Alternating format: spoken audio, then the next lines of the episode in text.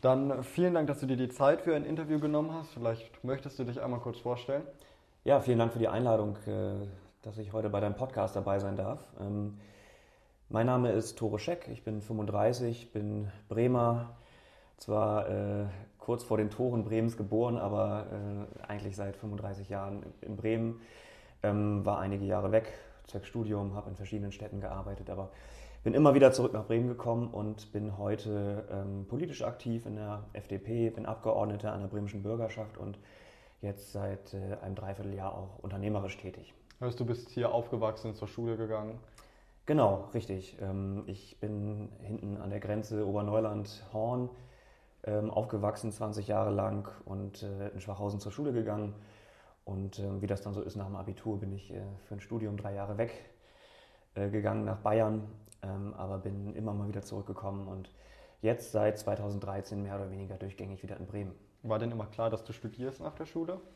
Eigentlich nicht. Ich wollte ins Eventmanagement gehen. Ich habe äh, zu der Zeit ganz gerne ähm, Veranstaltungen organisiert und ähm, auch mm, natürlich in dem Alter gerne mal eine Party. Und das war für mich so ein, ähm, eigentlich, eigentlich eine Leidenschaft, äh, Veranstaltungen zu organisieren, eine tolle Location suchen, sich ein gutes Konzept zu überlegen ähm, und einfach äh, Menschen einen, einen tollen Tag oder einen tollen Abend auch zu ermöglichen. Ähm, und ich wollte dann in der Zeit äh, tatsächlich in die Eventbranche und habe äh, auch äh, mich beworben bei verschiedenen Eventagenturen in Bremen, ähm, aber damals war das so, dass man äh, oft erstmal noch ein Jahr lang unbezahlt Praktikum machen musste, bevor man überhaupt die Chance auf einen Ausbildungsplatz hatte und so weiter. Und das war für mich irgendwie nicht, also ich, also wollte dann schon jetzt irgendwie auch mal was machen, ich wollte vorankommen und ähm, jetzt nicht noch ein Jahr quasi auf Standby. Und äh, dann habe ich für mich für ein BWL-Studium entschieden, was ja auch sehr breit aufgestellt ist, wo man dann in verschiedene Richtungen gehen kann. Und das war auch die richtige Entscheidung. Du hast ja erst den Bachelor gemacht äh, und dann noch den Master. Genau. Ähm, warum war es dir wichtig, den Master noch zu machen? Ähm, ich hatte nach dem Bachelor nicht das Gefühl, schon ähm, vorbereitet genug zu sein für die Arbeitswelt, erstens. Und zweitens, also BWL ist ja ein sehr weites Feld von Marketing über Rechnungslegung, teilweise hin bis zu rechtlichen Fragen ist da ja alles dabei. Und das Bachelorstudium BWL in Bayreuth war sehr zahlengetrieben. Ähm, viele äh, Kommilitonen sind danach auch entweder in die Beratung oder ins Investmentbanking gegangen und ähm, da hat mir immer was gefehlt, so ein bisschen diese, der psychologische, der menschliche Aspekt und ähm, das in Kombination war für mich der Grund zu sagen, ich hänge jetzt nochmal zwei Jahre Studium ran und dann, äh, bin dann wieder zurück nach Bremen gekommen und habe hier dann äh, einen Masterstudiengang Wirtschaftspsychologie begonnen. Bist du Psychologe dann auch? Ähm, also in Teilen. Ich äh, weiß gar nicht, ob ich auf dem Papier offiziell äh, Psychologe mich nennen darf, aber ähm, es hatte einen sehr, sehr großen psychologischen äh, Anteil das Studium und äh, das war auf jeden Fall nochmal eine ganz, ganz andere Sichtweise auf die Arbeitswelt und auf die Wirtschaftswelt, die ich so wahrscheinlich in diesem sehr zahlengetriebenen Bachelorstudium BWL nicht bekommen hätte. Und danach hast du dich aber vorbereitet gefühlt? Ja, also das war so, dass ich danach auch dann nach fünf, fünfeinhalb Jahren ähm, Studium auch das Gefühl hatte, so jetzt musst du mal in die Arbeitswelt einsteigen und mal loslegen und äh, mal weg von den Büchern. Und äh, das war dann auch die richtige Entscheidung. Du bist ja nach dem Studium dann äh, für ein Praktikum zu BMW gegangen. Ähm, BMW wahrscheinlich, weil du vorher in Bayern schon studiert hattest oder wie kam es dazu? Das war noch während des Studiums. Okay. Ähm, während des Masterstudiums bin ich nach, äh, nach Bayern zu, einem, ja, zu BMW gegangen, zu, um dort äh, ein Praktikum zu machen das war eher einfach inhaltlich. Also ich habe gemerkt, ich muss jetzt nochmal ein bisschen Praxiserfahrung auch sammeln, bevor ich wirklich ins Berufsleben einsteige und ähm, hatte so ein bisschen Leerlaufzeit und äh, dann kam das Angebot äh, aus Bayern und das war ähm, einfach inhaltlich sehr spannend und ich habe das dann angenommen und konnte dann auch mal eine Zeit lang ein bisschen Erfahrung sammeln. Du hast ja PI-Programme äh, erstellt, konzeptioniert und ja. betreut. Äh, was, was genau hast du da dann gemacht? Was sind PI-Programme? Äh, PE heißt Personalentwicklung. Ähm, wir haben dort ähm, ja, vor allem Seminare organisiert, Inhouse-Schulung nennt sich das. Also ähm, die Weiterbildungsabteilung von BMW hat für die BMW-Mitarbeiter Seminare organisiert zu ganz unterschiedlichen Themen. Also äh, Kommunikation, Arbeitssicherheit, aber auch äh, dann verstärkt in Richtung Führungskräfteseminare. Also man muss sich das so vorstellen, dass man dann jemanden hat, der dort meinetwegen in der Produktion seine Ausbildung gemacht hat, da ein paar Jahre arbeitet und dann befördert werden soll auf die nächste Ebene, wo er auf einmal fünf Leute äh, zu führen hat, aber sich damit noch nie auseinandergesetzt hat. Und dafür haben wir dann Seminare organisiert, damit die Leute entsprechend geschult werden, auch für ihre neuen Herausforderungen. Und trotz deiner Praktika, die ja nicht in Bremen waren, war für dich auch klar, dass du nach Bremen zurückkommst wieder oder warst du da äh, rela relativ offen, je nachdem, was, was kommt nach dem Studium? Da war ich relativ offen. Also ich glaube, man muss auch nach dem Studium erstmal ein bisschen flexibel sein. Ähm, es ist ja nun nicht so, dass ähm, nur weil man zwei Uni-Abschlüsse in der Tasche hat, die Arbeitswelt direkt auf einen gewartet hat, sondern ich glaube, da muss man auch ein Stück weit ähm, ja, flexibel sein, sich ein bisschen anpassen und gucken, dass man erstmal schaut, wo kann ich eigentlich erstmal überhaupt einen ersten Einstieg in, in die Berufswelt äh, kriegen. Ähm, ich wäre natürlich gerne auch in Bremen geblieben, aber das war für mich jetzt kein so ganz zentraler Faktor. Und ich habe gesagt, ich schaue mal, wo die Reise hingeht und ähm, habe das eher an inhaltlicher Arbeit auch festgemacht, was der zukünftige Job ähm, eigentlich dann so beinhaltet. Du hast dann ja als Berater äh, gearbeitet genau. anfangs. Genau. Was genau hast du da gemacht?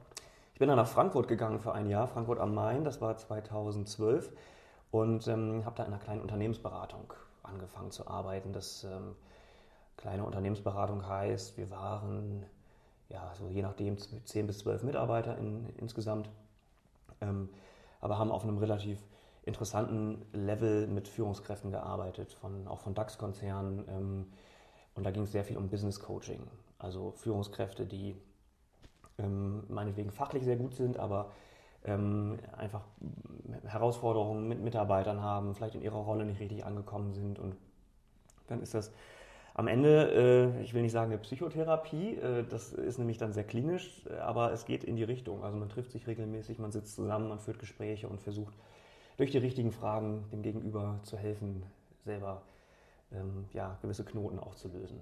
2013 bist du dann ja zur Traumferienwohnung als genau. Äh, Assistenz der ja. Geschäftsführung gegangen. War das äh, schon die Position, die du da äh, haben wolltest oder war klar, dass, du, äh, dass das der Einstieg ist und du dich da weiterentwickeln möchtest? Das kann ich heute gar nicht mehr so genau sagen. Es war so, dass ich nach Bremen zurückgekommen bin, weil ich auch gemerkt habe, einerseits hat das beruflich in, in Frankfurt nicht so hundertprozentig gepasst und äh, naja, mein Herz schlug weiterhin in Bremen und ich habe dann gemerkt, ich muss jetzt mal nach Bremen wieder zurück und ähm, habe dann damals ähm, das Angebot von Traumferienwohnungen gesehen, dass sie eine Assistenz der Geschäftsführung suchen. Und ähm, ja, also ganz am Anfang war es wirklich eher so, dass ich gesagt habe, jetzt fängst du da mal an. Und äh, Assistenz der Geschäftsführung ist ja so ein bisschen auch wie so ein BWL-Studium sehr breit aufgestellt. Man hat mit Buchhaltung zu tun, ein bisschen mit Personal, mit äh, Veranstaltungsorganisation. Also in so einer Stelle findet sich ja ganz, ganz viel wieder. Und habe dann aber auch sehr schnell gemerkt, nach wenigen Wochen und Monaten, dass es einfach ein eine super coole Firma ist, äh, super Kollegen und ähm, ähm, ich mir das sehr gut vorstellen kann, da auch länger zu bleiben. Ja. Und dann bist du ja äh, aufgestiegen, kann man das so nennen, äh, bist, bist Chef der Personalabteilung äh, da geworden. Also obwohl, also ich habe ja mit Sebastian Mastalken gesprochen, der hat gesagt, so richtig Hierarchien gab es da ja nicht.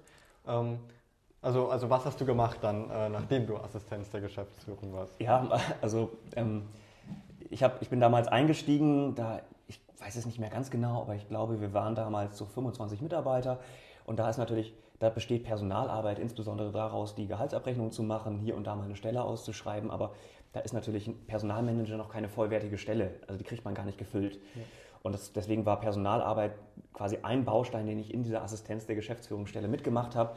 Ähm, wir sind dann aber sehr schnell gewachsen als Unternehmen, waren dann schnell 40, 50, 60, 70 Mitarbeiter und dann war halt irgendwann Bedarf da, dass wir jetzt wirklich jemanden haben, der sich ausschließlich ums Personal kümmert, wirklich von der Stellenausschreibung über Gehaltsabrechnung bis hin zum, äh, zur Personalentwicklung. Und ich habe dann damals äh, ja, für mich entschieden, dass mir der Bereich quasi aus den verschiedenen Themen, die ich in der Assistenz der Geschäftsführung bearbeitet habe, eigentlich immer am meisten Spaß gemacht habe und äh, bin dann quasi komplett ins Personalmanagement eingestiegen. Ja.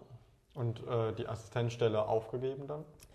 Ähm, ja, das, ich habe dann quasi eine kleine Abteilung bekommen, also klein im Sinne von drei, ich glaube drei Mitarbeiter waren wir. Ähm, und ich habe dann einige Aufgaben abgegeben, weil ich das einfach alles nicht mehr alleine stemmen konnte. Und dann haben wir jemanden eingestellt, der ähm, quasi viele andere Bausteine dieser Assistenz der Geschäftsführung abgenommen hat, Veranstaltungsorganisation und Einkauf und solche Geschichten. Und ja, so wächst dann langsam so ein kleiner Verantwortungsbereich. Und eigene Abteilung heißt, wenn es nicht so richtig Hierarchien gab, äh, wie, wie, lief das dann ab? Also äh, zu Anfang haben wir Hierarchien gehabt ähm, und hatten eine, jemanden, der sozusagen Vertriebsleitung war. Wir hatten jemanden, der ähm, die Softwareentwicklung geleitet hat. Ähm, also wir hatten damals schon, schon Hierarchien. Wir haben die dann irgendwann im Laufe der Jahre ähm, als Testprojekt ähm, mal äh, abgeschafft und geguckt, wie arbeiten wir eigentlich ohne Hierarchien zusammen mit äh, unterschiedlichen Erfahrungen, die dann daraus hervorgegangen sind. Aber ähm, zu der Zeit hatten wir tatsächlich äh, Hierarchien und das war relativ klassisch. Also ich habe halt die Abteilung geleitet und ähm, das äh, war sehr spannend, so die erste Personalerfahrung und Personalverantwortung auch zu haben. Es hört sich so an, als ob es dir Spaß gemacht hat, da ja. gut gefallen hat. Warum ja. bist du gewechselt dann irgendwann? Also ich glaube, du warst knapp fünfeinhalb Jahre da, bis du gewechselt bist. Genau, wir haben, ich habe dann irgendwann die Personal, den Personalbereich da mich darauf konzentriert und den aufgebaut. Und ähm, die Firma dann über die Jahre haben wir gemeinsam auf, ich glaube am Ende 130, 135 Mitarbeiter hochgezogen. Das war einfach auch eine spannende Zeit und mit so einem Wachstum gehen ja auch ganz andere Fragen einher. Auf einmal äh, beschäftigt man sich mit Organisationstheorie, wie stellt man so eine Organisation auf? Ähm, macht man das fachlich, dass es eine Vertriebsabteilung gibt und eine Softwareabteilung oder macht man das eher mit interdisziplinären Teams und so weiter? Also ähm, das war einfach eine spannende Phase, aber ich habe dann irgendwann auch gemerkt, nach, nach fünfeinhalb Jahren, dass so ein bisschen die Luft raus war ne? und man doch, äh, ich glaube, für mich in Anspruch nehmen zu können, auch nach wie vor einen guten Job gemacht habe, aber irgendwo merkt man, dass sozusagen der Drive so ein bisschen weg war und dann habe ich für mich entschieden, jetzt ist es, glaube ich, nochmal Zeit, was Neues kennenzulernen und einfach nochmal woanders auch mich selber so ein bisschen ins kalte Wasser zu stürzen, ähm, mich neu zurechtfinden zu müssen in anderen Strukturen. Ja. Du bist jetzt zu About You dann gegangen. Genau. Ähm, war die Stelle da ausgeschrieben oder haben die dich angesprochen oder wie kam es dazu? Also weder noch. Ähm, das ist ja nicht so, dass man von heute auf morgen sagt, jetzt will ich was anderes machen, sondern man merkt so ein bisschen, dass irgendwie die Zeit vielleicht auch gekommen ist, nochmal für eine Veränderung und ähm, naja, dann hört man sich mal um und dann wird man mal angerufen von, von irgendwelchen Personalvermittlern, die sagen, hm, kannst du dir das vorstellen? Man hört sich dann mal Sachen an und kann sich das dann manchmal vorstellen oder nicht. Ähm, und das war so eine Phase von so einem halben Jahr, wo ich dann äh, nichts, also da war nichts dabei, wo ich wirklich gesagt hätte, das passt jetzt. Da habe ich wirklich Lust drauf. Und ähm, dann tatsächlich äh, bei About You war gerade eine Stelle ausgeschrieben ähm, und deren Recruiterin war dann auf meinem Xing-Profil.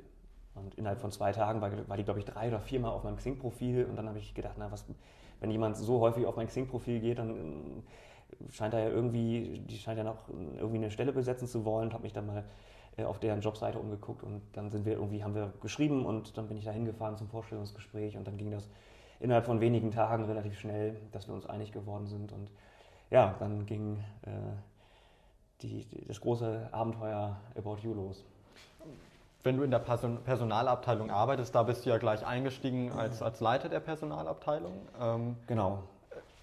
Was, von wann bis, äh, nee, von wo bis wo geh, gehen deine Aufgaben dann? Also vom, von der Mitarbeitersuche bis zur Gehaltsverhandlung dann oder was, was ist deine Aufgabe? Ähm, ja, also ähm, bei, bei About You war es tatsächlich so, dass der Recruiting-Bereich rausgelöst war. Das war quasi eine eigene Abteilung. Ähm, HR, also Human Resources, bestand da ähm, tatsächlich aus der Personalverwaltung, alles was mit Abrechnungen, Vertragswesen, auch arbeitsrechtliche Beratung, ähm, ganz viel natürlich mit Führungskräften und Geschäftsführung zusammenarbeiten, auch so ein bisschen Organisationsentwicklung, ganz viel auch alles, was so drumherum sich abspielt, also Büroflächen. Ähm, äh, Feel Good Management nennt sich das, also äh, was es noch so neben dem Gehalt gibt an irgendwie Sportprogramm für Mitarbeiter und Englischkurse, Sprachkurse, Personalentwicklung, das fiel alles in die Stelle. Und damals war das Team sieben Mitarbeiter groß. Äh, also wie gesagt, Recruiting-Bereich war nochmal rausgelöst, war eine eigene Abteilung, aber mein zukünftiges, dann zukünftiges Team bei About You war sieben Mitarbeiter groß und ähm, ja, es war auf jeden Fall auch eine spannende Erfahrung, äh, da in so bestehende Strukturen, die man selber jetzt nicht aufgebaut hat, wie bei Traumferienwohnungen, sondern in bestehende Strukturen reinzukommen und ähm, zu gucken, wie man das vielleicht auch von innen heraus auch verändern kann. Wie viele Mitarbeiter hatte About You zu dem Zeitpunkt? Uh, ungefähr 600, 550, 600. Kaufst du denn heute auch noch bei About You selbst ein oder, äh, oder hast du während du da warst mehr da eingekauft oder hat, wie hat sich das jetzt geändert? also während ich da gearbeitet habe, war das tatsächlich ähm, ganz attraktiv da einzukaufen, ähm, weil es natürlich auch für Mitarbeiter, wie das bei vielen Unternehmen so ist, dann auch Mitarbeiterrabatte gibt. Ähm, ich äh, kaufe heute natürlich nicht mehr ganz so viel ein dort. Ähm, Aber ich bin da immer noch unterwegs und ähm, finde tatsächlich auch bei About You manchmal Sachen, die ich woanders nicht finde. Also nicht mehr, nicht mehr so ausschließlich wie damals, äh, aber nach wie vor, ja. Also du hast dich ja schon in den Personalabteilungen anscheinend am wohlsten gefühlt Ja. äh, im Bereich äh, der Unternehmen. Äh, was reizt dich daran? weil es ein sehr breites Themenfeld ist. Ähm, wirklich von ganz kreativen Themen, wie die Frage, wie präsentieren wir uns als Arbeitgeber, wie schreiben wir Stellenanzeigen, wie präsentieren wir uns auf Jobmessen. Ähm, wir müssen ja uns als Produkt letztendlich auch an die, an die zukünftigen Mitarbeiter, an die Bewerber irgendwie verkaufen und uns attraktiv machen. Das war, da ging es wirklich auch um, um Farbgebung bei Stellenanzeigen und, und Jobanzeigen und so weiter und so fort. Das war sehr, sehr spannend. Ähm, gleichzeitig auch dann sehr BWL-lastige Themen, wo es dann um, um Besteuerung geht, um Abrechnungsgeschichten. Auch sehr rechtslastige Themen fand ich auch immer sehr spannend. Ähm, bis hin zu wirklich auch diesem psychologischen Faktor. Also ähm, einfach auch in die Abteilung reinzugehen, Führungskräfte dabei zu unterstützen, Konflikte zu lösen, sich mal mit Mitarbeitern hinzusetzen, wenn man merkt, da ist irgendwas, da ist jemand nicht zufrieden und äh, droht vielleicht auch das Unternehmen irgendwann zu verlassen. Also frühzeitig auch Gespräche zu führen und ein offenes Ohr zu haben. Also ich fand immer und finde das bis heute, dass der Personalbereich ein wahnsinnig breiter Bereich ist und ähm, dass äh, gerade in so einer Position es einfach die Möglichkeit gibt, auch alle diese Themen so ein bisschen mit zu bespielen. Jetzt hattest du bei About You zwar wenig äh, mit dem Recruit, Recruiting, Am Anfang. ja, äh, mit dem äh, Mitarbeiterfinden, sage ich mal, äh, zu, zu tun. Am Ähm, Anfang, ja. kannst du trotzdem äh, sagen, wie man die besten Mitarbeiter findet? Also die Stelle hat sich nachher verändert, weil die Recruiting-Abteilung dann zu meiner Abteilung dazugelegt wurde und auf einmal hatte ich viermal so viele Mitarbeiter. Das war dann ein, ein späterer Schritt. Ähm, aber natürlich, man, man sammelt Erfahrung und ähm, ich merke bis heute, dass das persönliche Gespräch ganz entscheidend ist. Also fachliche Dinge, natürlich gibt es so eine gewisse, ich nenne das mal eine notwendige Bedingung, die muss einfach erfüllt sein, dass jemand in seinem Bereich fachlich was kann. Ähm, aber mindestens genauso entscheidend ist der, der kulturelle Fit. Also wie passt der Mitarbeiter, die Mitarbeiterin zukünftig eigentlich in, in die Firma, wie, wie in das zukünftige Team. Ähm, da geht es auch ganz viel um Aufstellung. Äh, was, was, was für Mitarbeiter haben wir da schon? Wie sind die eigentlich drauf? Und das ist am Ende, wenn es gescheitert ist, manchmal äh, und ein Mitarbeiter nach wenigen Monaten das Unternehmen wieder verlassen hat, ist das nur ganz selten an, dem, an der fachlichen Frage gescheitert. Fachliche Dinge kann man Mitarbeitern auch immer beibringen und da kann man sich zusammensetzen und irgendwie ähm, auch jemand, der vielleicht mehr Erfahrung hat, mal daneben setzen. Das ist alles kein, kein ganz so großes Thema, aber wenn es kulturell nicht passt und ab Tag zwei ständig knallt und irgendwie man aneinander gerät und einfach völlig unterschiedliche Vorstellungen davon hat, wie das hier läuft, das ist oft der Knackpunkt. Und das ist übrigens auch was, was man bis heute nicht so richtig durch Algorithmen oder technische Lösungen abdecken kann. Also man kann Fachliches abfragen, man kann selbst an Softwareentwickler vorher irgendwie einen kleinen äh, Programmiertest schicken und das haben wir auch alles gemacht, um zu gucken, was haben die drauf, das kann man alles machen. Aber dass ein Personaler, dass ein Recruiter im Gespräch sitzt und nachher einfach ein Bauchgefühl zu der Situation entwickelt und sagt, ich glaube, in der Gemengelage, was wir da jetzt schon für Leute in der Abteilung haben, was er mitbringt, wie er drauf ist, habe ich einfach das Gefühl, dass die Person die Abteilung nochmal nach vorne bringt und dass das sehr gut passen könnte. Das ist etwas, wo es bis heute keine richtigen technischen Lösungen für gibt, wo es immer noch Menschen braucht. Das ist ja aber sozusagen erst der zweite Schritt nach dem Finden der Leute. Ja. Also wenn ich eine, eine Stelle brauche, jemand Mhm. merke, äh, da fehlt jemand, ähm, wie finde ich dann da die beste Person dafür? ähm, dahin gehen, wo die Leute sich rumtreiben. Also ähm, man muss sich immer die Frage stellen, wo halten sich Menschen auf, die ich suche. Und das ist bei einem Buchhalter vielleicht was ganz anderes als bei einem Softwareentwickler und da wieder was ganz anderes, als wenn ich einen Influencer suche. Ja. Und wenn ich jetzt einen Buchhalter suche, der vielleicht auch äh, von seiner Ausbildung her, von dem wie er, wie er drauf ist, wie er tickt, sich vielleicht ähm, jetzt eher in, in klassischen Medien herumtreibt, vielleicht den Newsletter, einen Job-Newsletter von einem großen Jobportal abonniert hat, vielleicht regelmäßig in die Zeitung guckt, dann ist es sinnvoller, da zu inserieren. Wenn ich jetzt aber einen Influencer suche, der vielleicht äh, Anfang 20 ist ähm, und wahrscheinlich äh, sich kaum noch in klassischen Printmedien herumtreibt äh, und auch keine Newsletter abonniert, ähm, sondern sich auf Social Media herumtreibt, dann sollte ich eher da gucken, dass ich da aktiv werde, dass ich der Person auffalle, dass ich äh, da nicht nur Werbung schalte, sondern auch durch eine Social Media Präsenz auffalle. Ähm, und dann gibt es natürlich auch so die, die, die, die, ja, die Kandidaten, die sehr gefragt sind am Markt. Das ist natürlich seit vielen Jahren sind das Softwareentwickler, gut ausgebildete Softwareentwickler. um die sich die ganz großen Tech-Firmen alle streiten und die sich irgendwo aussuchen können, wo sie hingehen. Ähm, die haben das leider auch dann nicht mehr nötig, sie jetzt jeden Tag in Jobletter zu gucken und eine Bewerbung zu schreiben. Also die muss ich gezielt ansprechen ähm, und gucken, dass ich äh, da vielleicht auf Messen oder auf ähm, ja, durch den Tag der offenen Tür haben wir sehr viel gemacht. Wir sind sehr früh an die Unis gegangen, um diese Leute auch rechtzeitig zu uns zu holen. Ähm, also da muss man äh, auch natürlich direkt Ansprache bei Xing, ähm, dass man die, oder bei LinkedIn, dass man die Leute direkt anschreibt und äh, schafft im ersten Satz auch ihr Interesse zu wecken, weil auch da kriegen sie eigentlich jede Woche drei bis vier Anfragen. Warst du denn äh, bei, bei About You auch dafür verantwortlich, äh, Influencer äh, anzusprechen äh, in der Personalabteilung äh, oder äh, hattet ihr da Marketingleute für?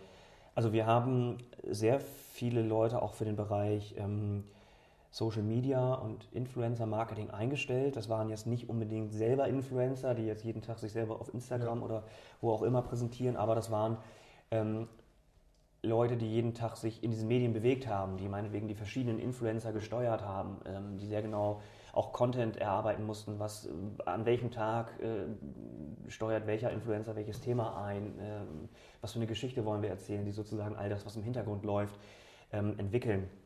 Und ähm, das, äh, das war schon auch ein spannender Bereich, wo wir natürlich sehr unterstützend tätig waren. Aber die Auswahl der, der neuen Mitarbeiter haben die Fachabteilung immer selber gemacht.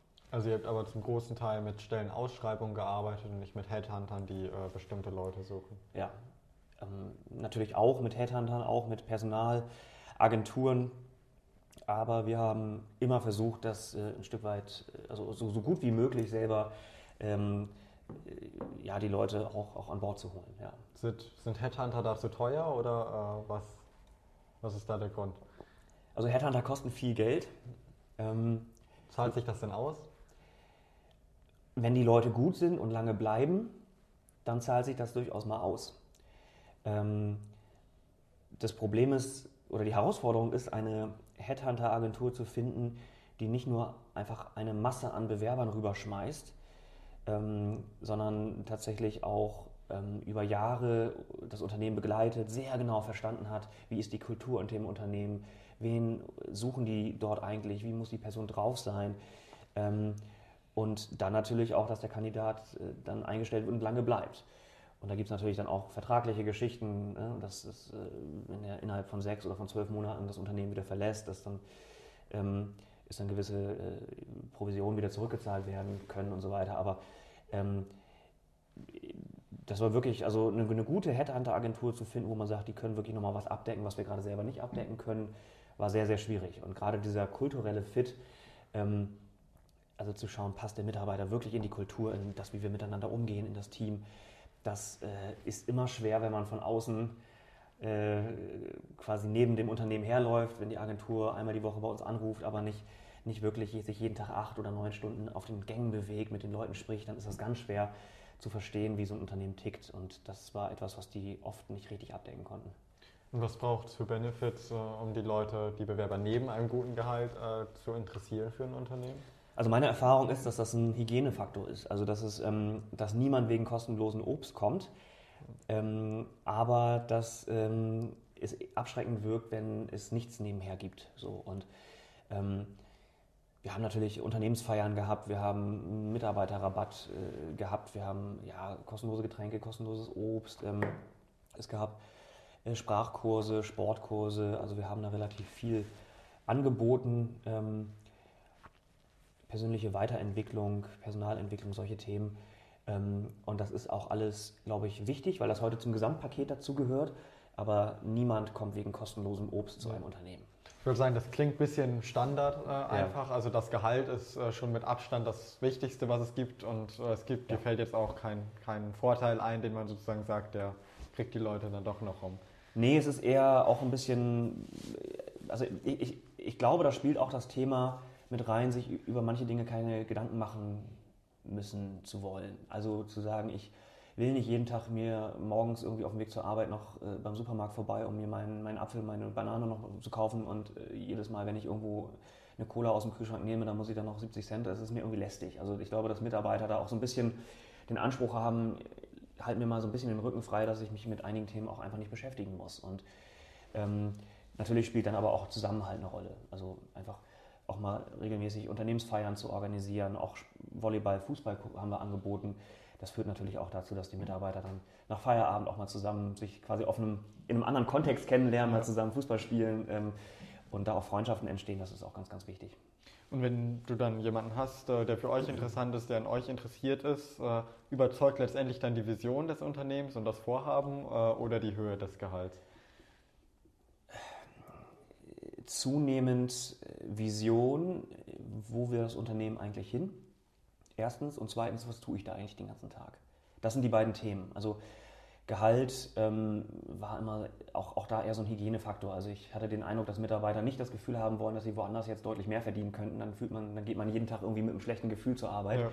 Das ist eher so, dass ich für mich den Haken dran machen will. Ich, ich weiß, dass ich hier in etwa so viel verdiene, wie ich auch in anderen Unternehmen verdienen könnte. Und dann muss ich da auch nicht mehr jeden Tag drüber nachdenken. Und dann zählen eher andere Dinge. Dann zählt eher die Frage, was für ein Team habe ich? Habe ich die Freiheiten, auch mal Dinge auszuprobieren? Macht mir eigentlich meine tägliche Arbeit Spaß? Ist sie abwechslungsreich? Habe ich verstanden und habe ich auch einen Einfluss darauf, was das Unternehmen für eine Vision hat, wo es in drei oder fünf Jahren sein will. Ähm, das sind dann die entscheidenden Themen. Hat About You denn im Vergleich äh, zu anderen Unternehmen gut gezahlt? Ich glaube, die Mitarbeiter äh, können zufrieden sein. Okay.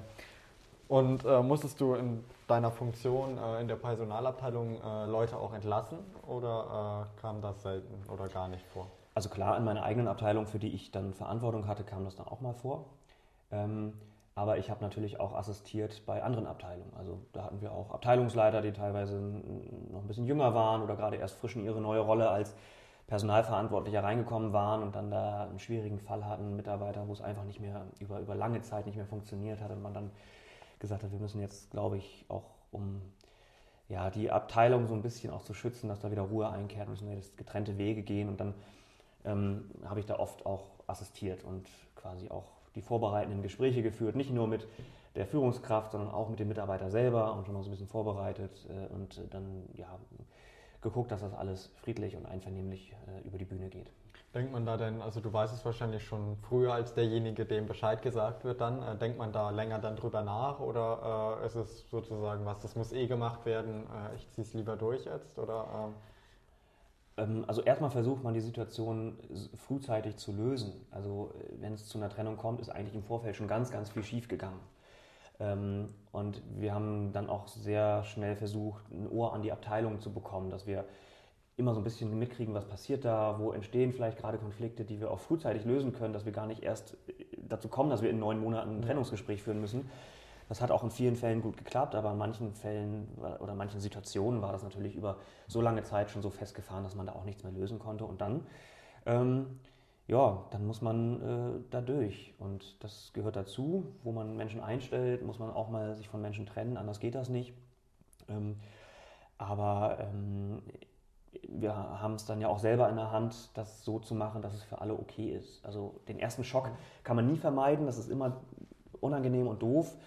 Ähm, aber das so zu gestalten, dass der Mitarbeiter vielleicht dann, wenn er eine Nacht drüber geschlafen hat, sagt, okay, das ist jetzt vielleicht doch auch für mich ganz gut, weil dann kann ich jetzt irgendwie auch, also auch ein Mitarbeiter ähm, belastet das ja, der kriegt das ja jeden Tag mit, dass da Stress ist, dass er irgendwie, dass sich viel um ihn dreht, dass er ständig aneckt und das belastet ja auch den Mitarbeiter und das hat oft dazu geführt, wenn man solche Gespräche vernünftig vorbereitet und die auch fair führt, dass der Mitarbeiter dann äh, nach, nach wenigen Wochen mich dann auch nochmal, mir nochmal geschrieben hat und gesagt, okay, ich, ich fühle mich total befreit und jetzt kann ich mich irgendwie nochmal neu umorientieren und ähm, wo man dann gemerkt hat, okay, das war vielleicht auch für den Mitarbeiter ganz gut, da jetzt sozusagen mal einen Schlussstrich zu ziehen.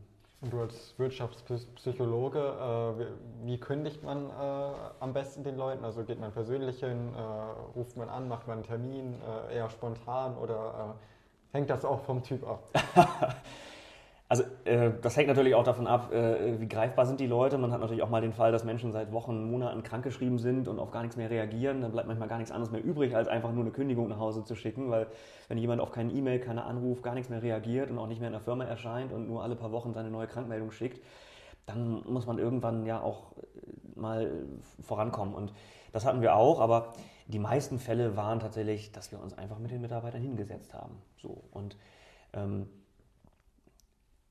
da ist es dann immer entscheidend, äh, auch einfach, also klare Worte zu finden, ist ganz wichtig.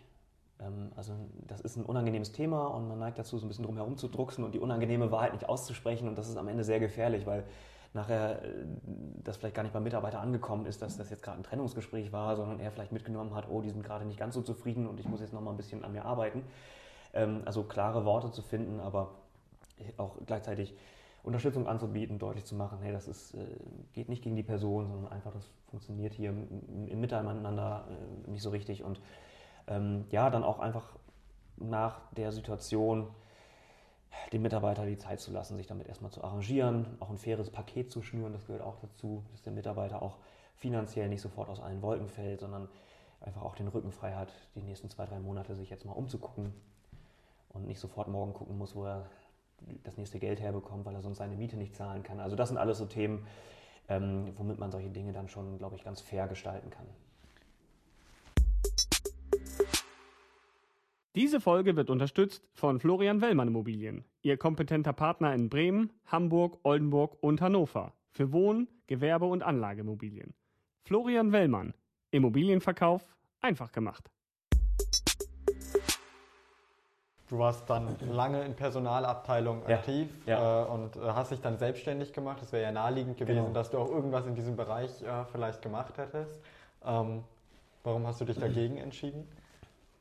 Ich habe mich gar nicht dagegen entschieden, ich habe mich nur für was anderes entschieden. Also ich war tatsächlich seit 2012 dann ja, acht Jahre in Personalverantwortung und, und im Personalbereich tätig und ähm, habe aber dann für mich einfach entschieden, ich muss jetzt auch mal zwei, drei Jahre Pause vom Personalbereich machen und ich habe einiges gesehen und irgendwie es war eine spannende Zeit, aber jetzt ist mal auch Zeit für was Neues und ähm, ja, hab dann, äh, bin dann in einem etwas anderen Bereich, äh, quasi habe ich mich selbstständig gemacht der aber für mich jetzt nicht ganz neu war, wo ich einfach auch schon vorher immer mal wieder aktiv war.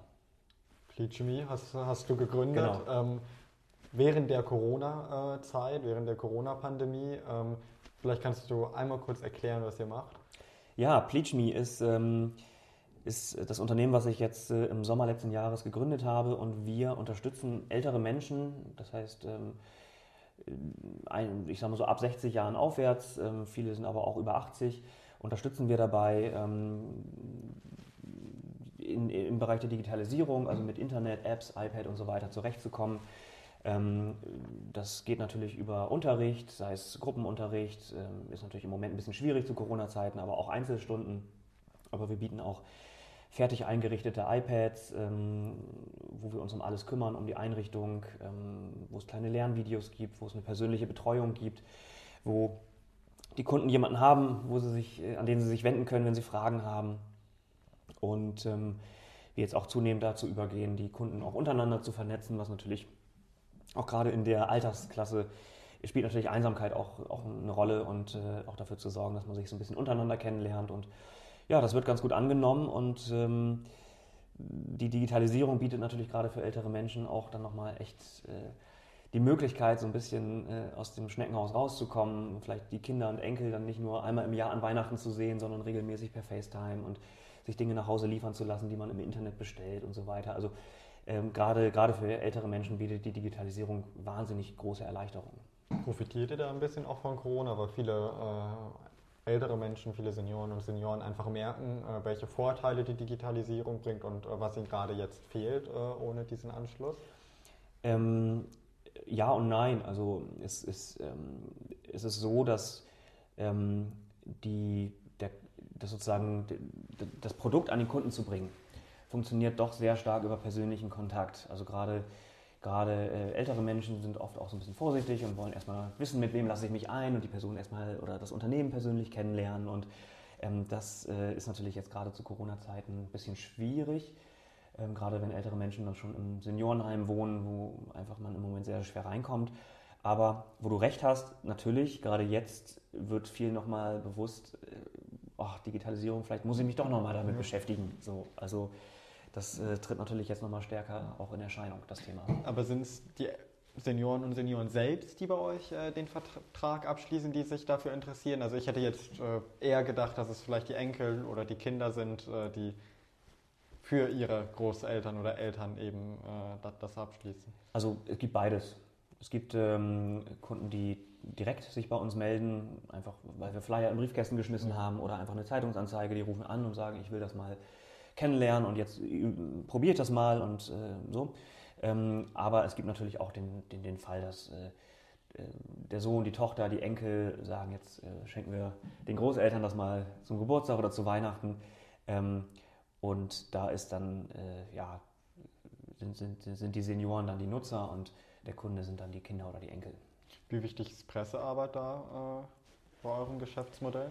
Also, weil ich stelle es mir jetzt so vor, wenn es eine Zeitungsanzeige ist, die ist ja sehr begrenzt, äh, ja. was man inhaltlich machen kann. Es gibt viele Zeitungsanzeigen. Also, äh, man, ihr müsst ja erstmal die Aufmerksamkeit auf euch ziehen. Genau. Ja, wir müssen äh, natürlich dafür sorgen, dass, äh, dass, dass die Menschen wissen, dass es uns gibt. Das ist, glaube ich, bei jedem Produkt so. Aber ähm, hier ist natürlich die Besonderheit, dass wir nicht so viel im Internet werben können, weil die Kunden, die wir ja eigentlich oder die Zielgruppe, die wir ansprechen wollen, noch gar nicht im Internet ist meistens. Ja. Ähm, da müssen wir tatsächlich über äh, ganz viel über Printmedien gehen und einfach äh, über uns erzählen und da funktioniert auch funktioniert es besser einfach auch äh, ja vielleicht im redaktionellen Beitrag ein bisschen was zu uns zu erzählen, was wir eigentlich machen, wo wir herkommen, was auch unsere Idee ist ähm, ist, finde ich, auch immer besser als eine reine Werbeanzeige. Ja. Du hast ganz am Anfang erzählt, dass äh, du auch Teil der FDP bist. Steht dir das so genau. ein bisschen vielleicht auch im Weg, wenn du sozusagen mit der Presse zusammenarbeitest, zum einen als Unternehmen, aber irgendwie dann äh, eine Woche später als Politiker ein Statement wieder abgibst? Nee, also das Thema ähm, spielt eigentlich interessanterweise in der Politik keine große Rolle. Also wenn wir über Digitalisierung sprechen, sprechen wir in, in der Politik ja oft über über Schulen, über äh, wo auf einmal iPads angeschafft werden sollen, dass Kinder jetzt auf iPads lernen. Wir, wir sprechen über Verwaltung, dass äh, die Verwaltung digitalisiert werden soll, Prozesse, Baugenehmigung, sowas. Ähm, ältere Menschen, Digitalisierung für ältere Menschen spielt eigentlich keine Rolle. Also haben wir, es ist interessant. Also ähm, deswegen, das sind zwei getrennte Welten für mich ähm, und ähm, ich, ich glaube, da muss man auch äh, im beiderseitigen Interesse auch immer sehr gut darauf achten, dass man das auch sauber trennt. Also es ist ja nicht so, dass ihr jetzt äh, was fast täglich in der Presse seid äh, oder so, aber wenn, wenn, wenn, ihr zum Beispiel, ich weiß nicht, hier, wir haben den Weserkurier Radio Bremen, äh, mhm. wenn du am Montag das Statement eben abgibst äh, zu einer Landtagswahl oder sowas und am Donnerstag äh, dann die Pressemitteilung rausschickst äh, für Pleach Me und, und erzählt, was ihr macht und sowas, die Journalisten kennen dich dann ja sozusagen aus zwei, zwei Welten, als zwei Personen, ja. oder? Das ist so, ja. Also ich glaube, dass auch jeder von uns äh, verschiedene Rollen und verschiedene Aufgaben hat. Das ist, glaube ich, ganz normal im Leben. Ähm, man muss immer da gucken, wo ähm, sozusagen man mit verschiedenen Rollen das gleiche Thema bespielt. Ja. Das heißt, wäre ich jetzt äh, Sprecher für Digitalisierung für Senioren in der Politik, dann würde ich es als schwierig ansehen, wenn ich mich gleichzeitig in dem Bereich auch äh, selbstständig mache. Aber das ist, solange das völlig unterschiedliche Bereiche sind, und ich bin ja in der Politik jetzt gerade in der Fraktion eher äh, für die Bereiche Bau, Verkehr zuständig, äh, für alles, was mit Finanzen zu tun hat, Haushalt. Ähm, also das ist ein ganz anderes, sind ganz andere Themenfelder. Ein iPad äh, bei euch kostet äh, monatlich knapp 50 Euro und man muss sich mindestens 24 Monate an euch binden.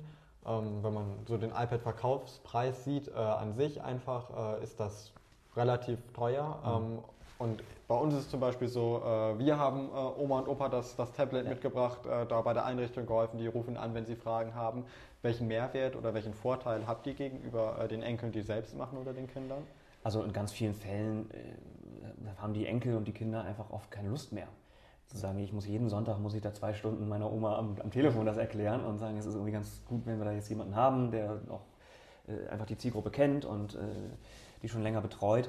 Ähm, für die 49 Euro im Monat ist ja auch gar nicht nur das iPad drin, dann wäre es tatsächlich ein bisschen teuer, sondern unter anderem ja auch noch ein Internettarif. Und wenn man sich überlegt, was allein ein WLAN zu Hause kostet, da ist man schnell mit 25, äh, 30, vielleicht sogar noch mehr Euro im Monat dabei. Ähm, dann ist das nicht mehr ganz so teuer. Also, und bei den 49 Euro ist ja das iPad mit drin, man hat keine Anfangszahlung. Äh, wenn ich jetzt irgendwo einen Handyvertrag abschließe für 44 Euro im Monat und da ein iPad oder ein iPhone dazu kriege, dann bin ich ja ganz schnell nochmal 250, 300 Euro an Einmalzahlung los, das haben wir auch nicht. Also bei den 49 Euro ist wirklich das iPad, die komplette Einrichtung, die Betreuung, die Lernvideos dabei und unter anderem auch der Internettarif. Das heißt, selbst wenn man zu Hause kein WLAN hat, kann man mit dieser SIM-Karte im iPad direkt äh, loslegen. Was genau heißt äh, Betreuung dann bei euch? Also habt ihr einen normalen Telefonsupport oder äh, wie läuft das ab? Genau, wir haben äh, einen Telefonsupport. Ähm, von heißt, wann bis wann ist der erreichbar? Von 8 bis 20 Uhr, Montag bis Freitag. Okay. Ähm, manchmal rufen Kunden auch am Wochenende an und ähm, dann ja, geht man da natürlich auch ran, wenn es gerade zeitlich passt. Das ist auch okay. Ähm, aber viele Themen lassen sich natürlich auch einfach echt am Telefon klären. Das ist dann für beide Seiten gut. Und äh, manchmal stellt man aber auch fest, dass man dann doch äh, mal eben sich persönlich treffen muss, um vielleicht ein Thema zu lösen. Ihr werbt dann ja auch damit äh, auf der Website, dass man sich online was bestellen kann, äh, ja. vielleicht den, den, Einkauf oder, äh, weiß nicht, eine neue Decke fürs, fürs Sofa, äh, was auch immer. Ist es denn wirklich so, dass die Leute dann auch online bestellen? Also äh, ich nehme meine Großeltern nochmal als Beispiel, die sind da sehr, sehr zurückhaltend und sehr, sehr vorsichtig, was Käufe im Internet angeht.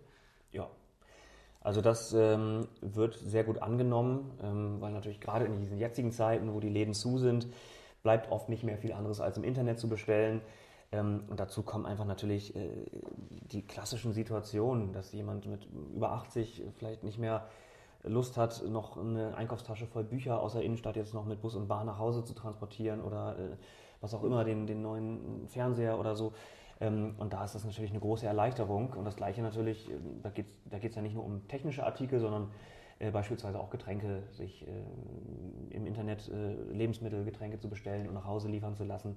Das ist schon eine große Erleichterung. Und die Erfahrung zeigt, wenn Sie erstmal diesen Schritt gegangen sind und das ein, zweimal gemacht haben, dann äh, verlieren Sie auch die Angst und dann haben Sie auch Lust und Interesse daran, damit weiterzuarbeiten. Äh, auch auf eurer Website schreibt ihr ja, dass äh, ihr seit über 15 Jahren Erfahrung habt, Senioren äh, in der digitalen ja. Welt zu helfen. Erstmal mit Computern, jetzt mit äh, genau. Handys und Tablets. Äh, wo kommen die 15 Jahre Erfahrung her?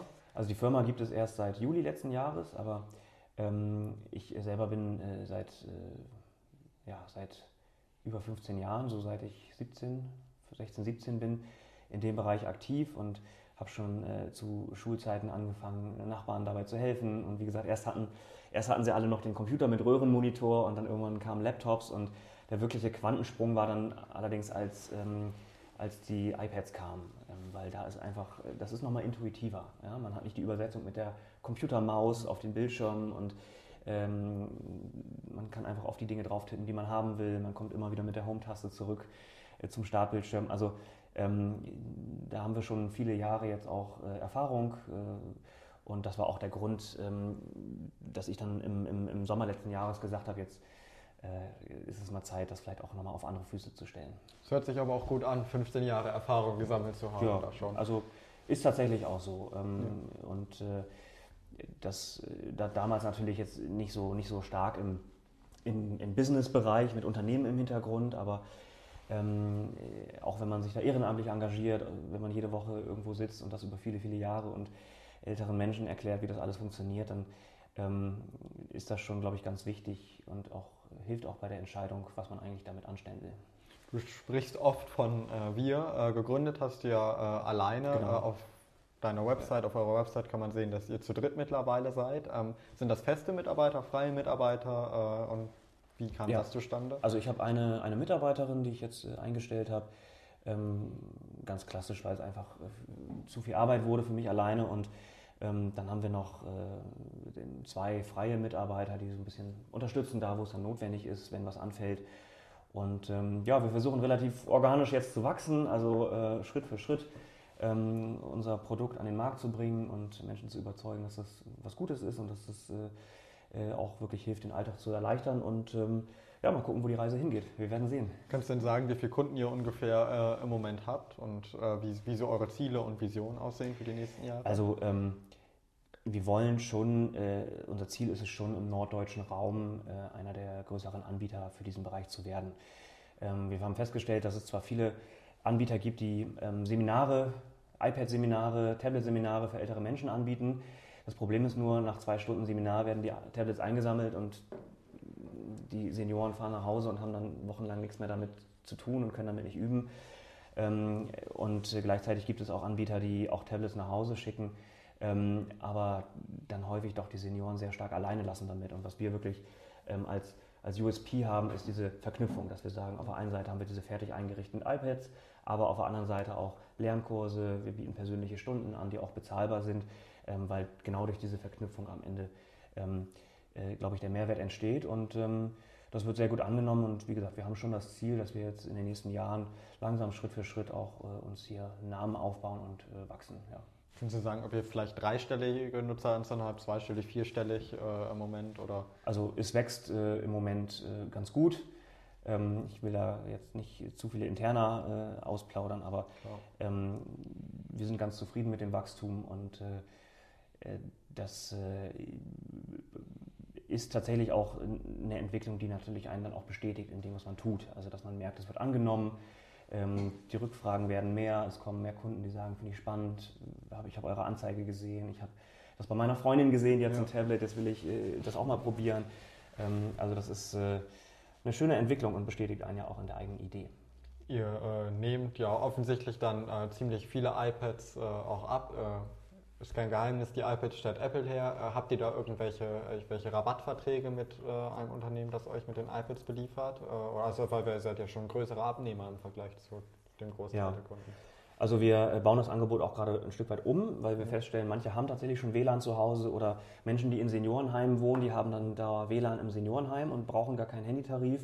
Ähm, da ist das Paket natürlich dann anders geschnürt, da muss auch kein Handytarif äh, mitgeliefert werden.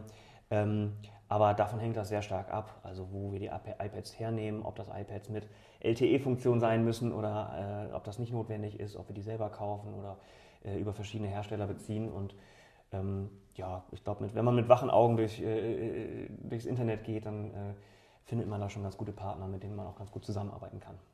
Klitschmi ist ja eine GmbH. Mhm. Warum habt ihr euch, äh, hast du dich dafür entschieden und äh, nicht für eine andere Rechtsform? Also mir war wichtig, eine Kapitalgesellschaft zu gründen, ähm, einfach auch um das auf solide Füße zu stellen. Und ähm, ich, also für mich war immer klar, wenn, dann Kapitalgesellschaft und äh, da ist eigentlich die GmbH auch der klassische Weg. Ähm, bleibt noch, es gibt noch die Möglichkeit der UG, der Unternehmens- oder Unternehmergesellschaft ähm, äh, oder der Aktiengesellschaft, das wäre ein bisschen viel gewesen von Anfang an. Ähm, von daher war äh, GmbH für uns eigentlich immer oder für mich die, die logische Entscheidung. Und äh, hat Plitschmi denn eine Zukunft auch über die nächsten 10, 15 Jahre hinaus? Also weil irgendwann kommt ja sozusagen die Generation, äh, die alle schon damit umgehen können, mhm. äh, die das haben. Äh, und dann ist euer Angebot ja irgendwann überflüssig. Das würde ich so nicht sagen, weil ähm, es gibt ja immer wieder neue Dinge. Es gibt immer wieder neue Entwicklungen. Ähm, vor zwölf Jahren, vor 14 Jahren gab es äh, die Digitalisierung in dem Maße noch gar nicht mit iPads und all den Angeboten und günstige Internettarife und so weiter. Das, das sah ja alles noch anders aus. Und ähm, wir stellen jetzt schon fest, dass selbst Menschen mit, mit Anfang, Mitte 50, die eigentlich damit schon aufgewachsen sind, sagen, ich habe dann doch über die letzten Jahre manche Entwicklungen verschlafen und hatte nicht mehr so richtig Interesse, mich damit auseinanderzusetzen, aber jetzt merke ich, ich muss doch wieder. Und ich glaube, das ist auch eine menschliche Eigenschaft, dass man manchmal neue Entwicklungen einfach nicht, ja, der Meinung ist, ich muss jetzt nicht mehr, nicht mehr alles mitmachen und dann einige Jahre später feststellt, naja, vielleicht doch, vielleicht bringt es mir doch was, vielleicht ist es doch ein Mehrwert. Und Deswegen mache ich mir da eigentlich keine Sorgen. Die Entwicklungen in der Digitalbranche sind so schnell, es gibt so regelmäßig so spannende neue Apps, so spannende neue Angebote, die auch wirklich hilfreich sind. Ich glaube, da gibt es immer was zu erzählen und auch immer was äh, zu erklären und ähm, ähm, auch immer wieder neue Themen, die einfach für diese Zielgruppe interessant sind. Was ist dann euer Produkt in 15 oder 20 Jahren? Hast du da schon einen Trend, äh, der sich vielleicht gerade entwickelt, wo du sagst, das könnte was werden? Mal schauen. Also ähm, Virtual Reality ist ein, ist ein spannendes Thema. Das ist, steckt noch in den Anfangsschuhen. Ähm, zumindest was äh, die breite Nutzbarkeit auch für, für, für, bestimmte Zielgruppen angeht, ist das, glaube ich, noch nicht so entwickelt. Aber das ist auf jeden Fall etwas, was wir uns angucken, was wir beobachten und schauen, ähm, was für Nutzungs- und Anwendungsmöglichkeiten sich da gerade so auftun. Ja. Und äh, bevor du dich jetzt äh, letzten Sommer selbstständig gemacht hast, äh, wie lange hast du das geplant oder hast du äh, was irgendwie auch ähm, einfach ein Entschluss, den du getroffen hast und dann relativ schnell umgesetzt hast? ähm, das, das, das, ist, das reift ja über eine gewisse Zeit und ähm, ich habe, also der Grundgedanke war damals eigentlich, dass ich gesagt habe, boah, wenn ich jetzt an einem Sonntag noch als Schüler irgendwie an einem Sonntag äh, äh, drei Leute hintereinander abgefahren bin und jedem erklärt habe, wie jetzt, wie man bei Amazon einkauft, war irgendwann der Gedanke, das kannst du vielleicht auch ein bisschen besser lösen und mach doch mal ein Video und so. Und ähm, das, die Idee dafür habe ich jetzt schon zwei, drei Jahre in der Schublade liegen gehabt und immer mal wieder, wenn ich Zeit hatte, das weiterentwickelt. Eine Art, ich will nicht sagen Businessplan, das geht zu weit, aber so ein bisschen die Ideen, die ich hatte, in so ein Konzeptpapier gegossen. Und das lag da eigentlich und ich habe dann irgendwann jetzt, äh, dann im Anfang letzten Jahres für mich entschieden, jetzt ziehe ich es durch, jetzt setze ich es um und jetzt äh, gucken wir mal, was dabei rauskommt. Du warst bei About You ja ungefähr anderthalb Jahre. Warum hast du nicht äh, schon, bevor du dahin gegangen bist, bist du nicht in die Selbstständigkeit gegangen? Das war tatsächlich ein Gedanke, aber ähm, die, die Chance äh, in, in Hamburg äh, bei About You auch nochmal bei so einem großen Projekt mitzuarbeiten, auch bei einem so großen, ambitionierten Projekt mitzuarbeiten, hat mich dann doch gereizt. Also eigentlich war ich schon kurz davor zu sagen, ich gründe jetzt selber und dann kam dieses, diese, der Kontakt mit About You zustande und ich habe dann ein paar Nächte drüber geschlafen und gesagt, dass das, was die da in Hamburg vorhaben, ist einfach zu spannend und zu interessant, als äh, dass ich mich jetzt dagegen entscheiden könnte. Und dann habe ich mich halt auch nochmal entschieden, ähm, da mitzumachen. Und ja. Was gibt einem dann die Sicherheit oder braucht es finanzielle Sicherheit, dass man da weiß, ich kann paar, paar Monate, paar Jahre äh, gut über die Runden kommen oder äh, was gibt denn dann die Sicherheit zu sagen, vom guten Job, cooles Unternehmen, äh, wahrscheinlich coole, coole Leute, äh, zu sagen, ich mache mich jetzt selbstständig? Naja, die Idee oder, oder, der Gedanke, dass ich meine Idee ja auch noch in ein oder zwei Jahren umsetzen kann. Ja. Aber so ein Angebot, wie ich es damals aus, äh, von About You bekommen habe, ähm, auch einfach die Idee oder, oder das, was mir dort angeboten wurde, wie ich das Unternehmen mitentwickeln kann, wie ich meine eigenen Ideen einbringen kann, wie ich meine Abteilung auch mit, äh, mitentwickeln kann, dass, äh, welche Themen da auch auf der Agenda stehen, die ich jetzt angehen soll, was, wo die noch äh, Nachholbedarf sehen, wo sie sagen, das sind deine Projekte, da müsstest du ran. Das klang alles so spannend, dass ich gesagt habe, wer weiß, ob ich sowas nochmal jemals angeboten bekomme. Und ähm, dann ja, war das für mich eine klare Entscheidung, das auf jeden Fall zu machen. Und nach About You dann, also du warst äh, über ein Jahr äh, ja. dann da, aber äh, dann zu sagen, jetzt gehe ich in die Selbstständigkeit, also äh, weil du warst ja anscheinend zufrieden da äh, und äh, ja. hat, das hat dir Spaß gemacht. was gibt einem dann die Sicherheit eben zu sagen, jetzt mache ich mich selbstständig und mache das, zieh das alleine durch? Die Sicherheit hatte ich vorher schon, auch schon, dass ich es machen möchte, aber ähm, äh, die Zeit war, es war einfach der falsche Zeitpunkt. Als ich äh, im Sommer 2018 bei About You angefangen habe, ähm, habe ich gemerkt, es ist die richtige Idee und das richtige Produkt, aber zum falschen Zeitpunkt. Und jetzt soll es irgendwie gerade nicht sein. Und äh, zwei Jahre später war dann der Moment, dass ich gesagt habe, irgendwie passt es jetzt besser. Und ähm, dadurch, dass das natürlich jetzt mit der Pendelei zwischen Hamburg und Bremen viel Zeit im Zug ähm, auch eine Belastung wurde und ich gemerkt habe, das geht so auf Dauer nicht ähm, und ich im Zweifelsfall äh, mich immer für Bremen entscheiden würde, ähm, habe ich dann gemerkt, jetzt, ist, jetzt scheint irgendwie die Zeit zu sein, das jetzt durchzuziehen. Bei mir im Kreuzfeuer, das ist ja die Kurzinterviewserie, ja. äh, gibt es ja die Entweder-Oder-Fragen ähm, und da äh, mhm. muss man sagen, äh, man ist fast gezwungen, sozusagen sich zwischen zwei Sachen zu entscheiden. Ja. Und eine Frage war FDP oder Plitschmi und dass ich für die FDP entschieden. Ja. Äh, warum? Ich erinnere mich an das Kreuzverhör, was wir geführt haben, ähm, weil ich einfach in der politischen Arbeit voll aufgehe. Ähm, mein Unternehmen ist etwas, was ich in meinem eigenen Tempo jetzt entwickeln kann, so wie es zeitlich passt. Ähm, da habe ich keinen Zeitdruck, das mache ich in kleinen Schritten und das ist alles so jetzt gut und in Ordnung und macht auch Spaß. Aber ich merke einfach, dass ich in der Politik zu Hause bin, dass mir die äh, politische Arbeit unglaublich Spaß macht, dass man da einfach ähm, mit den richtigen Ansätzen auch Dinge äh, bewegen kann, dass man mit spannenden Menschen in Kontakt kommt. Und ähm, ja, also ich äh, hätte nie gedacht, dass ich so in der Politik auch zu Hause bin, aber ähm, es ist für mich mittlerweile ein wichtiger Bereich geworden, der auch äh, sehr zentral ist im Leben, ja. Und das Splitschmi dann das zweite Standbein äh, neben der Politik sozusagen? Also so ein zweites Standbein klingt vielleicht ein bisschen ein zweites Projekt äh, einfach äh, oder wie, wie, bezeichnest du das? Wie ja, siehst du das? Das ist einfach ein anderes Thema, was auch in meinem Leben Raum und äh, Zeit einnimmt, das ist ganz klar. Wir sind ja in der Politik äh, ein Teilzeitparlament, ähm, das ja bewusst so ausgelegt ist, dass auch noch ähm, nebenher ein bisschen was anderes gemacht werden kann. Und ähm, deswegen, auch wenn die Politik tatsächlich sehr, sehr viel Zeit einnimmt, was auch gut ist, weil es mir auch Freude macht, ähm, kann man trotzdem sagen, dass äh, Pleach mir einfach ein zweites Thema ist, so wie sich andere, wie andere noch nebenher einen Teilzeitjob haben oder sich irgendwo engagieren oder äh, was auch immer, ist halt für mich Pleach mir so mein, mein zweites Thema. Neben, neben deinem Mandat in der bremischen Bürgerschaft hast du ja auch bei About You eine Zeit lang noch gearbeitet. Ja. Ist das da eigentlich Thema, dass du Abgeordneter warst? Äh, also wussten die Leute das alle? Ja. Und wie, ja. wie, wie, sind da so die Reaktionen? Also weil du hast ja nicht äh, irgendwie jeden Tag einen Abgeordneten äh, mit dir arbeiten. Ja. Ich glaube, dass ähm, wenn man sich nicht so für Politik interessiert, dann äh, nimmt man das so hin.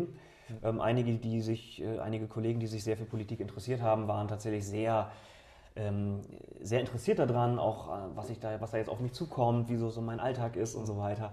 Ähm, aber ähm, ja, für die meisten war das so ganz einfach. Also ich glaube, dass, ähm, dass das einfach auch da eine andere Welt ist. Ne? Also das eine war das, das, was ich in Hamburg gearbeitet habe, das andere war äh, die Politik in Bremen und ähm, ich habe da auch immer versucht, das sehr deutlich zu trennen, also zu gucken, dass das nicht, äh, sich nicht zu sehr vermischt. Also es gab nicht so, dass äh, Leute irgendwie ein bisschen anders, anders waren, weil die ganz anders politisch eingestellt sind äh, nee. oder so? Also es wurde natürlich, manch, manch einer hat dann versucht, natürlich mit mir politische Diskussionen anzufangen, äh, irgendwo auf dem Gang, ja. Äh, im Flur. Ähm, ich habe das ja, natürlich macht man das dann manchmal mit, aber für mich war das immer eine andere Welt. Ich habe gesagt, hier bin ich jetzt nicht Politiker, sondern in, in der Zeit, wo ich äh, jetzt hier arbeite und ähm, Personalverantwortung habe und Verantwortung fürs Unternehmen habe, bin ich, äh, ist es auch nicht meine Aufgabe, jetzt äh, permanent irgendwie über Politik zu reden und Menschen zu überzeugen, sondern ähm, das war sozusagen die Arbeit und da war ich in einer anderen Rolle unterwegs und Politik hat sich dann größtenteils in Bremen abgespielt. Und spannend ist es wahrscheinlich auch, wenn man so sich im Spektrum zwischen Grünen und SPD, CDU, FDP bewegt in der Partei. Wie ist das, wenn man äh, an, bei einer Partei ist, äh, die sich eher am Rand befindet, nehmen wir mal Linke und äh, AfD, wenn du, gerade wie du hast ja in der Personalabteilung bearbeitet, äh, gearbeitet, ist das, äh, wenn du sagst, du trennst beides ganz strikt voneinander, wäre das für dich ein Problem, wenn jemand äh, sich zum Beispiel bei euch bewerben würde oder beworben hätte und dieser Partei angehört?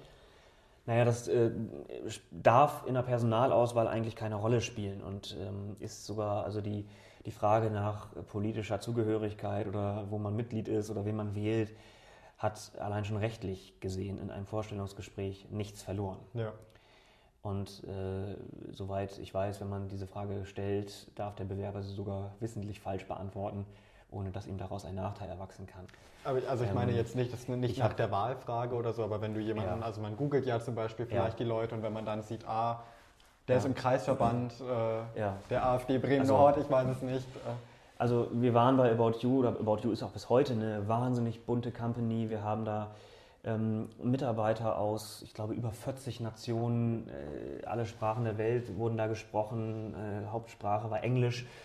Ähm, Unternehmenssprache war Englisch. Ähm, wir haben sehr, sehr viel wirklich für auch ähm, für gesellschaftlichen Zusammenhalt gemacht, äh, äh, auch für, für Antidiskriminierung, viele Kampagnen. Das war bei About You immer ein ganz großes und wichtiges Thema und ich glaube, dass ähm, jemand aus dem ganz rechten Spektrum dort äh, einfach nicht hingehört hätte. Ähm, das ähm, ist immer die Frage, wie geht man damit um, wenn man sowas nachher herausfindet. aber äh, letztendlich habe ich äh, das versucht für mich, ob jetzt jemand dort in der FDP oder in der SPD oder bei den Grünen oder wo auch immer ist, das so ein bisschen äh, ja, zur Seite zu schieben, den Gedanken, weil es für meine Zusammenarbeit, für die Frage, wie ich mit den Menschen umgehe, wie ich dort meinen Job mache, eigentlich keine Rolle spielen darf. Also es ist erstmal für dich auch nicht problematisch, wenn man so einer Partei angehört ähm, und das aber ganz strikt trennt von der Arbeit. Ich halte das, äh, was meinst also die Frage ist ja, was du mit solch einer Partei meinst. Ähm, ja. Es gibt sicherlich, ähm, es gibt sicherlich mindestens äh, eine Partei, äh, wo ich mir vorstellen könnte, dass das mit der Unternehmenskultur bei About You stark gecrashed hätte und nicht ja. funktioniert hätte. Ähm, aber alles, was sich irgendwo in der, in der demokratischen Mitte abspielt, ähm, das äh, darf in der Personalarbeit keine Rolle spielen. Ich kann ja nicht den einen anders behandeln als den anderen, weil der eine in der CDU ist und der andere ja. bei den Grünen. Äh, dann hätte ich meinen Job falsch gemacht. Ja, also es hätte ja sein können, dass ja. wenn da Grüne, FDP vielleicht äh, und äh, Christian Lindner gerade mit Annalena Baerbock oder also, Anne Will am Abend vorher diskutiert hat, dass man das nochmal in, in kleinerer Runde mit aufnimmt oder also sowas. Ich habe ich hab in äh, Hamburg äh, keine äh, Koalitionsverhandlungen zwischen Grünen und FDP losgetreten. Nein, das, okay. war, das war kein Thema. Gibt es denn äh, in der Politik Ambitionen äh, auf, auf bestimmte Ämter, äh, die du noch erreichen möchtest? Auch also im Moment bin ich, äh, bin ich einfach sehr zufrieden, wie wir alle gemeinsam zusammenarbeiten. Ich finde, das ist ein, ähm, die Arbeit in der FDP in Bremen macht Spaß, sowohl in der Partei als auch in der Fraktion. Ähm, und äh, ich finde, dass wir dafür, dass wir ja äh, eher zu den kleineren Parteien und auch zu den kleineren Fraktionen gehören, einen sehr, sehr guten Job machen, sehr, sehr gut auch mit unseren Themen gehört werden.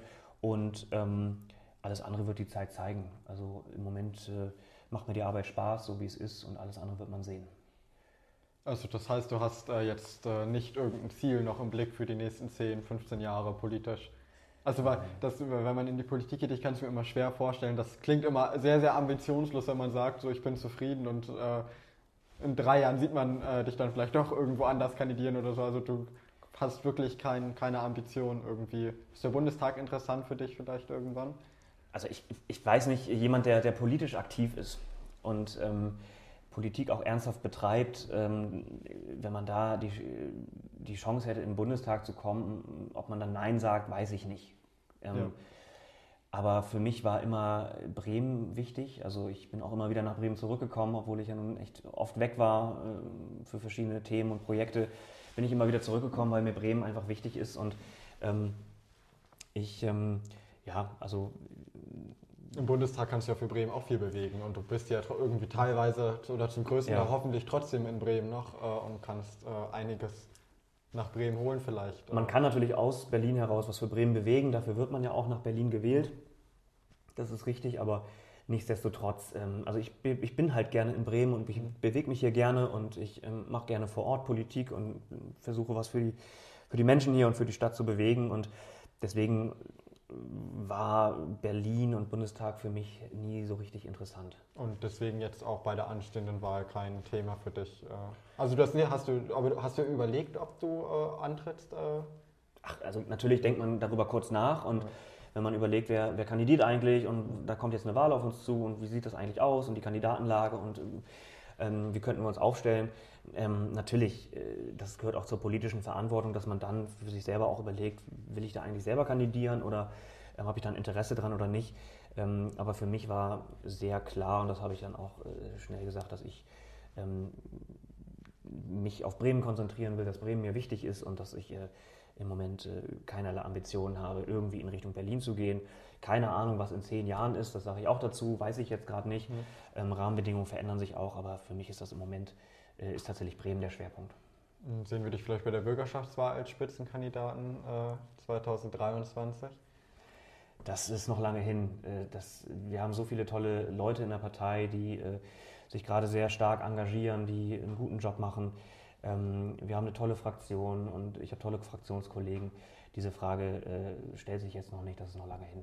Okay, und ist auch nicht deine Ambition irgendwann vielleicht, Spitzenkandidat hier in Bremen zu sein? Das müssen wir dann schauen. Also wir, wir haben im Moment tatsächlich einfach die Situation, dass ich den Eindruck habe, dass wir als Partei sehr gut arbeiten, dass wir als Fraktion sehr gut arbeiten, dass ähm, es dort auch einfach äh, sehr harmonisch abläuft, dass es äh, irgendwie alle sich gegenseitig unterstützen und ähm, das ist, glaube ich, auch eine Stärke der FDP hier in Bremen. Und von daher ähm, werden wir solche Fragen, äh, die Frage, wer äh, tritt an, wer tritt nochmal an, auch von den Fraktionskollegen, ähm, wer vielleicht tritt zum ersten Mal an, wer kommt vielleicht noch, von dem wir es noch gar nicht wissen, das sind alles Fragen, die wir dann irgendwann diskutieren, wenn es Zeit ist. Aber das ist, ähm, ich halte nichts davon, äh, solche Fragen äh, zu früh zu diskutieren, wo es überhaupt noch keine Rolle spielt. Und wahrscheinlich auch nicht in irgendeinem Interview dann. Ähm, dann gibt es ja immer zwei Schlusskategorien. Äh, eine sind die Entweder-Oder-Fragen, die du ja schon kennst, die kommen aber gleich. Ähm, das erste ist Fragen in einem Satz, das heißt, ich fange einen Satz an mhm. und du verendest den und äh, bestenfalls bleibt es auch bei einem Satz äh, allein. Ja. Erfolgreich ist man, wenn? Man fleißig ist, man Ideen, Visionen hat und jeden Tag mehr tut, als ähm, man müsste und auch vielleicht die extra Meile mehr macht als andere. Pleach me. Ist für mich ein Herzensthema, ähm, das ich so schon über viele Jahre irgendwie mitgetragen habe und das jetzt seit kurzer Zeit einen Namen hat und äh, einen offiziellen Rahmen hat. Und ich hoffe sehr, dass wir mit Pleach Me ähm, äh, ja, auch über viele Jahre ein gutes Angebot am Markt anbieten können, was den Leuten hilft. Irgendwann gründe ich. Nochmal einen Verein, ähm, um auch äh, ein bisschen was zurückgeben zu können äh, an die Gesellschaft, auch an Menschen, die vielleicht ähm, nicht so viel Glück haben, ähm, die vielleicht äh, in schwierigen Ausgangsbedingungen äh, starten müssen. Ähm, das ist tatsächlich etwas, was einfach im Moment äh, schwierig, zeittechnisch schwierig zu bewerkstelligen ist, aber was ich gerne irgendwann nochmal machen möchte. Dann zu den Entweder-Oder-Fragen. Oh, jetzt. Ähm, Luxuskarre oder Familienauto? Familienauto. Was fährst du im Moment? Äh, ein BMW, Welches Modell? ein X1. Okay. Ähm, Gibt es nicht irgendwie einen Sportwagen vielleicht oder so, wo du denkst, dass das oder ist Autos nicht so dein Ding? Ich finde Autos nicht so spannend. Also mir war immer wichtig, dass ich ein bisschen Platz habe ähm, und dass ich irgendwie auch mal ein paar Getränkekisten und ein bisschen Sachen und meine Sporttasche transportieren kann. Ähm, aber das, also mich haben Autos nie so interessiert und ich bin auch, mich, ich kann mich nicht so begeistern für irgendwelche Sportwagen, das ist nicht so meins. Äh, zum nächsten Klischee, äh, was vielleicht äh, Unternehmer äh, angeht, äh, Apple Watch oder äh, Chronograph? Apple Watch. Ich sehe es auch gerade, du hast, hast, Ja. hast eine an, aber da kannst ist auch nicht so deine Begeisterung bei Uhren. Für. Ich gucke mir gerne schöne Uhren an. Ich, ich selber habe keine teuren Uhren, ich kann aber die Begeisterung dafür verstehen. Ich gucke auch gerne mal äh, mir teure Uhren an und äh, habe irgendwie, ich finde sie einfach äh, schön und auch toll, was da für Technik drinsteckt, auch für Handwerks, äh, handwerkliche Technik.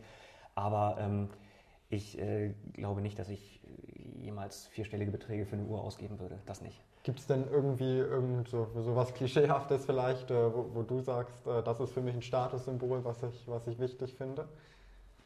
Ein Statussymbol. Also, ich, also weil, äh, wenn, wenn ich jetzt nach Luxuskarre oder teure Uhr, Uhr frage, klar findet man das schön, aber so ein bisschen Ja. ist es auch ein Statussymbol immer, wenn man mit einem teuren Auto fährt und eine teure Uhr. Oder findest du nicht? Das mag für manche so sein. Also ich, für mich ist das nicht unbedingt ein Statussymbol, weil man kann auch heute ein teures Auto sehr günstig mieten und das ist alles. Natürlich. äh, äh, Das, ist, das steht alles nicht mehr so richtig für, für, für bestimmte Dinge. Ähm, von daher, ich glaube, also ich habe eigentlich keine Statussymbole, die mir wichtig sind. Nee. Okay. Gute Mitarbeiter entlassen oder schlechte Mitarbeiter einstellen?